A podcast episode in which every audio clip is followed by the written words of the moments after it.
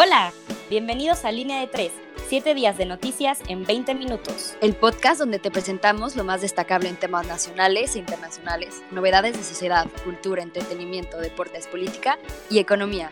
Yo soy Ana Paula Ríos. Yo soy Frida Roa. Y yo soy Julio Velasco. Comenzamos.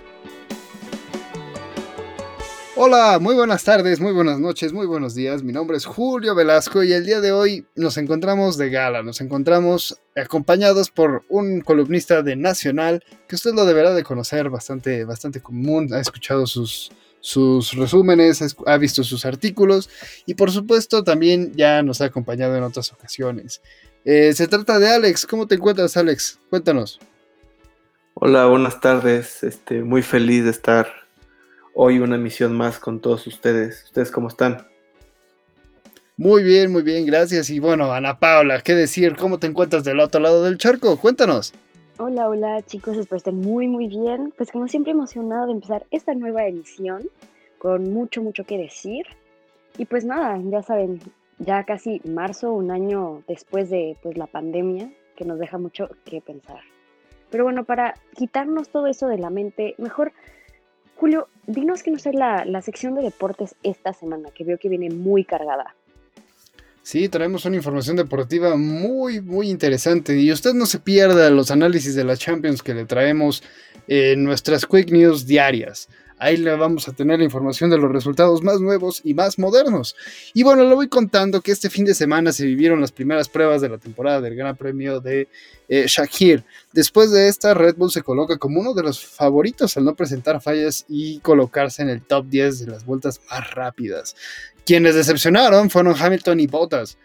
Eh, y bueno, esto realmente es, la Fórmula 1, lo que les traemos ahorita. Y en cuanto al fútbol, le voy contando que la liga, la, la competición sigue estando bastante cerrada. Al Atlético ya le empezaron a temblar las piernas y empató a ceros ante el Getafe, dejando que el Barcelona y el Madrid más cerca del primer lugar. El Barcelona se encuentra a cuatro puntos y el Madrid a seis. Entonces le vienen pisando los talones de manera muy, muy directa.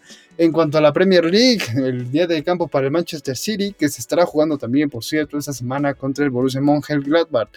Eh, se mantiene primero con 71 puntos, muy detrás de él se encuentra el Manchester United con 57 y no parece que le quiten la liga al Manchester City, pues sigue ganando y realmente el actual campeón está eh, destrozado, el Liverpool. Y bueno, finalmente ganó un partido después de haber tenido una mala racha de dos partidos sin ganar y se mantiene en el sexto lugar acariciando la Europa League.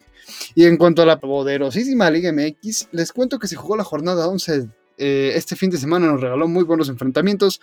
Eh, los más destacados, como usted sabrá, fue el Cruz Azul Monterrey, partido que ganó el Azul 1 a 0.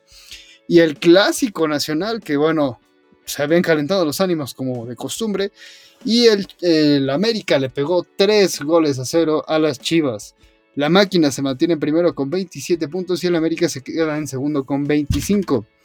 Y en la NFL, Drew Brees eh, anunció su retiro oficial de la, de la NFL después de nueve años de carrera. Ahora será parte del equipo de narración de CBS. Un cambio muy drástico realmente. Y bueno, los Patriotas han reforzado su defensiva y ofensiva en la temporada baja. Firmaron receptores defensivos y más importante, renovaron el contrato de Cam Newton. Este, bueno, por un año más.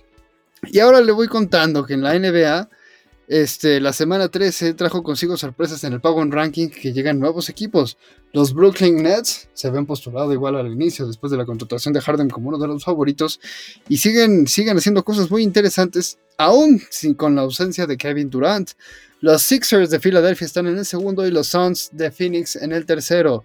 Este equipo realmente está acostumbrado a dar muy buenas sorpresas y su racha de cinco partidos en casa continúa y este fin de, semana se vivirá uno de los encuentros más importantes de la temporada en contra de los Lakers. Y bueno, para no perder la costumbre, el abierto de tenis está jugando aquí en México, el abierto mexicano de tenis. Eh, el lunes eh, eliminaron al, mexicano Gerardo López Villaseñor y Estefano eh, se encuentra eh, como favorito para ganar el ATP 500. Esto es en la sección de deportes. Y bueno, recibió muchísimas críticas, la voy contando, sobre todo en los aspectos, eh, bueno, de sanidad, dado que las playas se encuentran retocadas y esto está en Acapulco, Guerrero. Y las críticas siguen y siguen. Pero bueno, si les parece, vámonos un poquillo más a los temas eh, contemporáneos de los Grammys, porque pues ahí nos estarás poniendo al tanto, Ana Paula. Cuéntanos cómo se vivió este fin de semana, los Grammys del 2021. Claro que sí, Julio. Pues regresando a, esta, a, a este gran evento, los Grammys, pues Taylor Swift y Beyoncé hacen historia. Y pues Beyoncé se convirtió en la artista con más premios en la historia de la premiación, con 28 premios. Y Taylor Swift es la primera mujer que ha ganado tres veces la categoría Álbum del Año. Otra de las artistas que también figuró en la ceremonia fue Dua Lipa, quien obtuvo el mejor álbum pop, mientras que la joven Billie Eilish se impuso con la mejor canción del año con Everything I Wanted.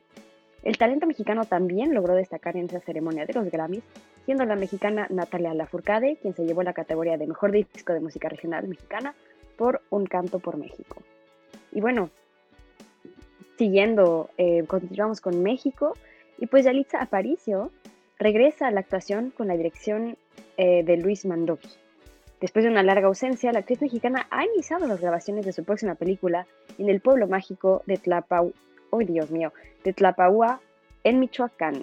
Y bueno, esta ocasión la participación de, Yalitza a explorar nuevos territorios en una producción pertinente al género de terror, algo muy nuevo y la verdad a mí me emociona muchísimo, llamado Presencias, que es el título de la cinta que contará con la participación del rol protagónico del actor Damián Alcázar. Y bueno, las primeras imágenes de los sets de rodaje se han dado a conocer a través de las redes sociales, incluso desde las cuentas oficiales de la Secretaría de Turismo de Michoacán, donde se publicó un video de Yalitza invitando a las personas a conocer el pintoresco pueblo mágico conocido como el de la Eterna Navidad, debido a, la producción de esferas ornamentales que se realizan como actividad principal. Y bueno, me emocionó muchísimo este, esta noticia, y más porque, bueno, no sé si sepan, pero yo soy un, o sea, me encanta, me encantan las películas de miedo, eh, me fascinan, y pues me, emociona mucho ver eh, cómo, cómo, va a salir esto, ¿no? Porque creo que tenemos la imagen de Yalitza de una manera y pues Roma y todo y estamos completamente girando el panorama a algo nuevo y creo que pues es bastante emocionante. No sé qué piensan ustedes, chicos. Por supuesto, Ana Paula, pues mira, yo creo que de entrada el tema de Yalitza pues, no únicamente ha dado de qué hablar por, la película, ¿no? Recordemos que también su hermana, que es, eh, Edith Aparicio Martínez, o conocida también como la autora de la cumbia del Atla Ayuda, va a ser eh, precisamente candidata por una diputación federal por parte del PRI, o bueno, de la alianza de Va por México, del PRI, PAN y PRD. Y bueno, esto realmente ha causado muchísima polémica y realmente nos ha dado muchísimo de qué hablar. Pero muy interesante la postura también que, se manejan en, torno a la farándula mexicana. Pero bueno, si me lo permites, este, pasemos hablando de temas nacionales. Alejandro, por favor, cuéntanos, Alex, ¿qué nos trae la sección de Nacional? Claro que sí, Julio. Bueno, primero tenemos que la SEP afina la estrategia para la reapertura de escuelas. A un año de que se ordenó el cierre de los colegios en el país ante la pandemia por COVID-19, el gobierno federal ya trabaja en la estrategia para la reapertura de las escuelas. El secretario de Salud, Jorge Alcocer, explicó que el gobierno federal, en particular con el grupo asesor científico, y la SEP trabajan en el plan para la reapertura de las escuelas del sector público mismo en el que se analizan puntos de importancia como el tamaño de las clases, el uso o no de cubrebocas por parte de los alumnos y la garantía de una buena ventilación. Al respecto, el subsecretario de Salud Hugo López Gatel comentó que el análisis de este plan se da por instrucción del presidente Andrés Manuel López Obrador. Por otro lado, tenemos que The Champs renuncia a Pemex. El presidente Andrés Manuel López Obrador anunció que hoy el ex líder del Sindicato para Trabajadores de Petróleos de la República Mexicana, Carlos Romero de Champs, presentará su propia este, voluntad un exhorto para su renuncia como trabajador de Pemex, luego de que una investigación periodística revelara que pese a haber renunciado en 2019 a la dirigencia del sindicato petrolero, el PRISTA aún cobraba en Pemex, pues solo entre enero y diciembre del 2020 cobró 1.2 millones de pesos, lo que equivaldría a un salario, un salario mensual de 100.737 pesos. Lo que yo les pregunto es, ¿ustedes qué opinan sobre la reapertura de clases? ¿Creen que es un momento oportuno para regresar? Pues mira, Alex, sin duda alguna creo que ahí hay muchísimos temas que están sobre la mesa, ¿no? El simple hecho de hablar de un regreso a clases habría que hablar por estado, por niveles. Yo sí creo que en cuanto a la educación universitaria, creo que eso sí debería de ser eh, más que nada algo, algo que es como si se tratara de algo, un tema más de oficina, un trámite oficinista, porque si vemos ya que muchas dependencias gubernamentales y muchas empresas privadas ya están operando, creo que en ese sentido ya no habría un riesgo tan latente como si estamos hablando de un regreso a clases a nivel primaria, kinder, eh, que realmente los niños son un foco de infección brutal y que realmente ellos son muchas veces los que llevan el virus a, casa, ¿no? Entonces, eso es creo que algo que se tiene que tomar muy en cuenta, sobre todo hablando en temas de, contagio. Y, creo que se me hace muy prematuro esto que decía Andrés Manuel, que, regresando de Semana Santa, creo que es una pésima decisión, viendo cómo están las cosas en México y viendo cómo les vale a los mexicanos el hecho de que saturan las playas, no ocupan cubrebocas, etcétera, etcétera, y que precisamente en Campeche es donde piensan regresar a clases después de Semana Santa. Me parece algo muy arriesgado en muchos aspectos, pero hay que entender que al final de cuentas la educación no es lo mismo y muchísimo menos para aquellas familias que lo ven durante la tele. No sé si se han tomado el tiempo para ver los canales de educación general que, ofrecen. Es una educación pésima al final de cuentas y que sí va a tener algunas eh, fallas en el largo plazo. No sé si ustedes lo ven de la misma manera, me gustaría también escucharlos. Pues mira, Julio, personalmente yo también digo, creo que el gobierno eh, pues de la República ha manejado muy mal esta pandemia. Bueno, sabemos que en general la ha manejado muy mal, pero especialmente en el tema de la educación, creo que eh, han dejado fuera, que es uno de los uh, de las cosas más, bueno, de los aspectos más cruciales de pues el desarrollo económico y social de un país. Y creo que es algo que creo que lo han tomado bastante a la ligera, que no les ha importado mucho y que no es una prioridad de regreso a clases. Y creo que eso pone, como dijiste, nos pone en peligro un poco en el sentido de que claramente y es evidente que habrá grandes repercusiones en el futuro. Em, o sea, eh, se puede traducir con pues gente que esté menos preparada. Incluso, o sea, yo, me pregunto, por ejemplo, los niños que, los niños y niñas que están empezando a leer, por ejemplo, que necesitan verdaderamente de una persona que está al lado de ellos que les ayuden y que los corrijan, eh, etcétera, me pongo a pensar, híjoles, o sea, si para mí o incluso para otros niños ha sido difícil aprender a leer en un en una situación normal, en un momento en donde pues estabas en un salón de clase, donde tenías un maestro siempre contigo, me pregunto ahora cómo o qué tan difícil es, todo eso, es, aprender a leer, aprender incluso sumas y restas, todo ese tipo de cosas que necesitamos claramente, o sea, necesita claramente de una figura, pues de un maestro, de un guía, y no una televisión en donde simplemente pues ni siquiera ni siquiera se, haya una pausa para poder explicar dudas ni mucho menos. Creo que es algo que el presidente e incluso el gobierno se ha olvidado completamente.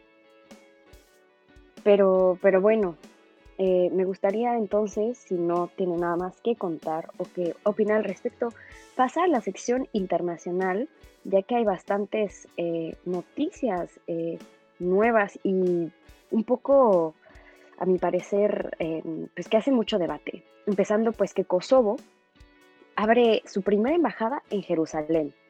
Después de que el año pasado Trump mediase las relaciones de Kosovo con Serbia, parte del plan llevó a que Israel reconociera a Kosovo como Estado independiente y recordando que todavía no es reconocido por muchos gobiernos del mundo. Es, eh, bueno, este país balcánico de población mayoritariamente musulmana se ha convertido así en el tercero del mundo en establecer en Jerusalén su embajada con Israel después de Estados Unidos y Guatemala la República Checa y Hungría han optado por un camino intermedio, abriendo ciertas oficinas en la Ciudad Santa, dependientes de sus embajadas en Tel Aviv. Y bueno, ahora en Bolivia eh, es detenida Janine Áñez, la expresidenta interina. Y bueno, la justicia del país ha, detenido a la ex líder boliviana por supuestos delitos de sedición y terrorismo. Terrorismo usted escuchó bien, que puedan haber determinado la renuncia de aquel presidente Evo Morales en el año 2019. A pesar del reconocido fraude electoral por Evo, la exmandataria boliviana permanece acusada en una cárcel de La Paz tras haber sido detenida ayer por la policía este sábado en la ciudad de Trinidad bajo el caso denominado golpe de Estado y quien ya ha apelado a su inocencia y reclamado a la, a comunidad internacional inmediata por medio de sus redes sociales y bueno, revueltas que se han evidenciado el estado que vive Senegal se ven ahora en redes sociales. Tras la detención de un opositor, la frustración y el descontento han azotado Senegal a lo largo de toda esta semana, donde la represión policial ha terminado con un mínimo de una decena de muertos en las calles y donde los activistas reclaman el fin del autoritarismo de su presidente. Si bien Senegal da una imagen de ser un país integrador y pacífico, la consolidación democrática todavía pone barreras étnicas y religiosas que arrastran desde los inicios de la dominación eurocéntrica en África. Como ha ocurrido en otros momentos de la historia, el movimiento está activo en las redes sociales con el hashtag FreeSenegal. Bueno, estas serían todas las noticias en internacional. No sé qué piensan ustedes sobre pues la nueva embajada en Jerusalén y específicamente que viene de un país o de, no sabemos, de este estado, no estado eh, de Kosovo. Eh, ¿Ustedes qué piensan al respecto? Creo que es un, un paso muy grande, pero no sé, me, me, me, no me emociona, pero me, no sé, me es curioso ver que Kosovo abre su primera embajada en Jerusalén. ¿Ustedes qué piensan al respecto de, de esta nueva noticia o incluso de la sección en general? Pues mira, Ana Paula, a mí realmente me llamó un poco la atención, ¿no? Porque en esta, en esta parte de Kosovo, Israel, eh, fue, vamos a decirlo, un ganar-ganar para ambos estados, ¿no? Sabemos que Israel viene peleando por este reconocimiento como estado y Kosovo de la misma manera, entonces es una forma eh, políticamente correcta de ayudarse mutuamente a que este, eh, este reconocimiento como nación-estado pueda surgir de ambas partes. De esta manera, tanto Israel va a reconocer que Kosovo ya es una república completamente independiente, dejando de lado todos los fantasmas que vienen de, las guerras balcánicas. Y, bueno, de esta manera también Israel va a tener este peso autoritario, ¿no? Digo, si lo vemos respaldado muy por Estados Unidos, pero, pero al mismo tiempo creo que ahí tienen un panorama geopolítico muy interesante de cómo ambos se van a beneficiar respectivamente de, estos temas de, independencia y de reconocimiento a nivel internacional, que creo que es muy, muy importante. Y bueno, si les parece también ahora, les puedo ir contando un poco de la sección de política y economía, ya que estamos en temas geopolíticos y, económicos. Y bueno, la sección realmente va, va muy enfocada a la noticia que se ha hecho viral, por así decirlo, en la última semana. Y es que la Suprema Corte de Justicia le responde a López Obrador sobre el juez que apagó la ley eléctrica.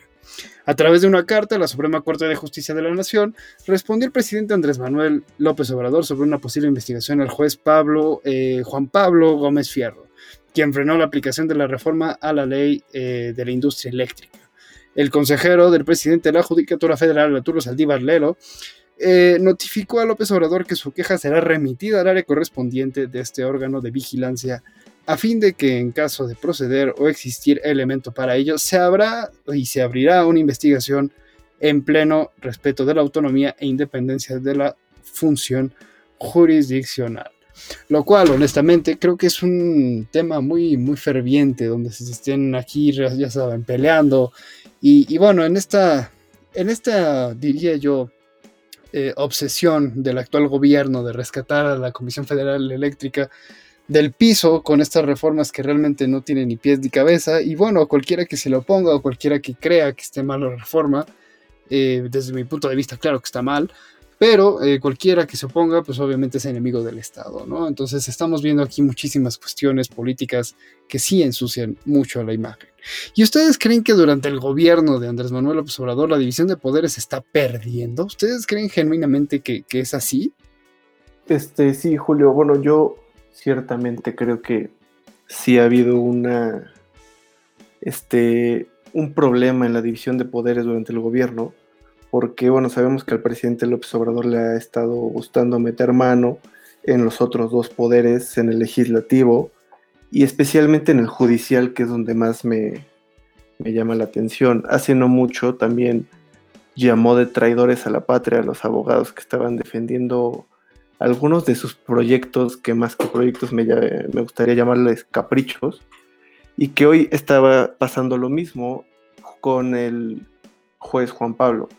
Este, sin embargo, yo creo que al igual que como fue con la consulta popular que doblegó a la Suprema Corte de Justicia de la Nación con su representante Arturo Saldívar, de igual manera está pasando lo mismo, y que me parece una respuesta muy atinada el no dejarse doblegar por el poder ejecutivo y simplemente llevar a cabo este la búsqueda de pruebas o de existir elementos y en su caso se abrirá una investigación y si no, no se abrirá como lo demanda eh, el presidente Arturo Saldívar a costa del observador que busca que se enjuicie, haya o no elementos para ello. Y bueno, después de todo este gran análisis que personalmente me interesa mucho, yo no estaba muy, muy al pendiente de lo que ha pasado, pues como yo, saben, no estoy actualmente en la ciudad, eh, pues me es un poco ajeno, pero se me hace un tema muy interesante. Y bueno, no, creo que no es la primera vez que López Obrador em, hace algo parecido. Y creo que eso nos habla un poco de, o bueno, nos hace cuestionarnos, ¿no? De qué, de qué qué giro le está dando López Obrador al gobierno. Pero bueno, eso siempre ha sido un punto de vista personal. Yo sé que hay mucha gente que no comparte lo mismo que yo y es respetable. Pero bueno, hemos llegado al fin de esta emisión, bastante cargada, con mucha información, que pues son temas de los que no se hablan, pero deberíamos de estar informados y de los cuales deberíamos de hablar y compartir en redes sociales. Y justo por eso les invito a darse una vuelta eh, por el sitio web de entrecomillas.com donde pueden encontrar artículos de opinión por parte de nuestro equipo de, entre comillas, incluso de Alex, nuestro invitado de hoy, y pues de todas las secciones, eh, Sociedad y Cultura Internacional, Política y Economía, em, y Deportes, claramente, donde pueden pues leer un poco, no solamente como nosotros, em, pues como presentadores del podcast, sino también de pues las personas que también hacen increíble este proyecto, que son nuestros escritores. Y bueno, eh, muchísimas gracias a todos y pues espero verlos la próxima semana. Julio, Alex, muchísimas gracias por esta emisión. Espero estén muy bien. Muchísimas gracias Ana Paula, muchísimas gracias Alex, muchísimas gracias también a nuestro productor Adriel que se encuentra ahí al mando de los controles. Alex, un gustazo, esperamos tenerte aquí más seguido. Muchas gracias. Muchas gracias a todos, nos vemos pronto.